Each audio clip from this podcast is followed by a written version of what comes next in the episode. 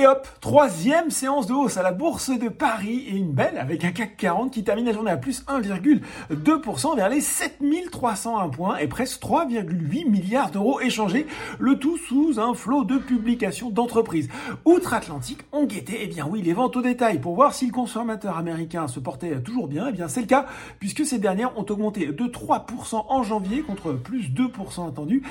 Ce qui paradoxalement tracasse les investisseurs entre inflation qui ne redescend pas aussi vite qu'attendu et marché du travail toujours dynamique. Bref, pas de quoi dissuader la Fed euh, de changer sa trajectoire de resserrement monétaire. Résultat, 17h45, le Dow Jones cède 0,4% et le Nasdaq est lui à l'équilibre presque parfait. On regarde les valeurs en hausse à Paris, eh bien c'était Carrefour, le roi des achats aujourd'hui, le distributeur qui termine en tête du SBF 120 après avoir dévoilé un résultat net en hausse de 26% en 2022 à 1,35 milliard d'euros pour des ventes qui grimpent de 16% à près de 91 milliards le groupe qui a également annoncé un nouveau programme de rachat d'actions à hauteur de 800 millions d'euros en 2023. Le dividende sera lui proposé à 56 centimes d'euros par action contre 52 euh, centimes versés en 2022. Euh, on poursuit, hein, après avoir signé la plus forte chute du SBF 120 hier, eh bien euh, dans la foulée de ses résultats 2022, c'est TF1 qui rebondit aujourd'hui de belle façon. Forcia a été lui porté par un relèvement d'objectifs de cours de HSBC de 16 à 21 euros.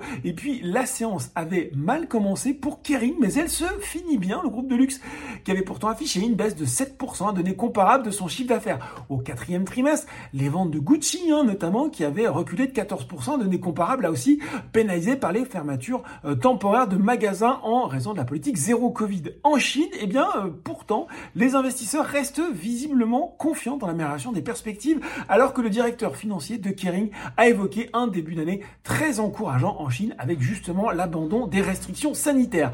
On regarde maintenant les valeurs en baisse, eh bien, c'est peu de dire que BIC n'avait pas le feu sacré aujourd'hui. Les chiffres 2022 euh, du groupe ont déçu, notamment avec un résultat d'exploitation ajusté de 311,7 millions d'euros.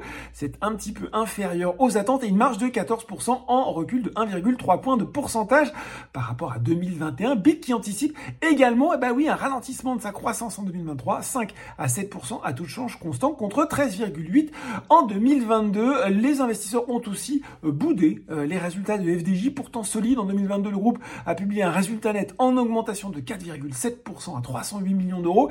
Il proposera un dividende en hausse de 10% à 1,37€ par action, mais les perspectives ont pu être jugées un petit peu trop timides, un chiffre d'affaires en progression de 4 à 5% et une marge brute d'exploitation courante maintenue à environ 24%. Nexence aussi se replie et là aussi ça peut sembler un petit peu injuste alors que le fabricant de câbles a dévoilé des résultats records au titre de l'exercice écoulé, notamment un excédent brut d'exploitation de 599 millions d'euros, marquant une progression de la marge de 1,3 points de pourcentage à 8,9%. Mais là aussi, difficile de faire mieux, hein, se demande le marché qui a fait la fine bouche sur les perspectives 2023 du groupe, qui vise un excédent brut d'exploitation compris entre 570 millions et 630 millions cette année. Voilà, c'est tout pour ce soir. Un petit peu long, mais il y avait pas mal de choses à dire. En attendant, n'oubliez pas, tout le reste de l'actu éco et finance est sur Boursorama.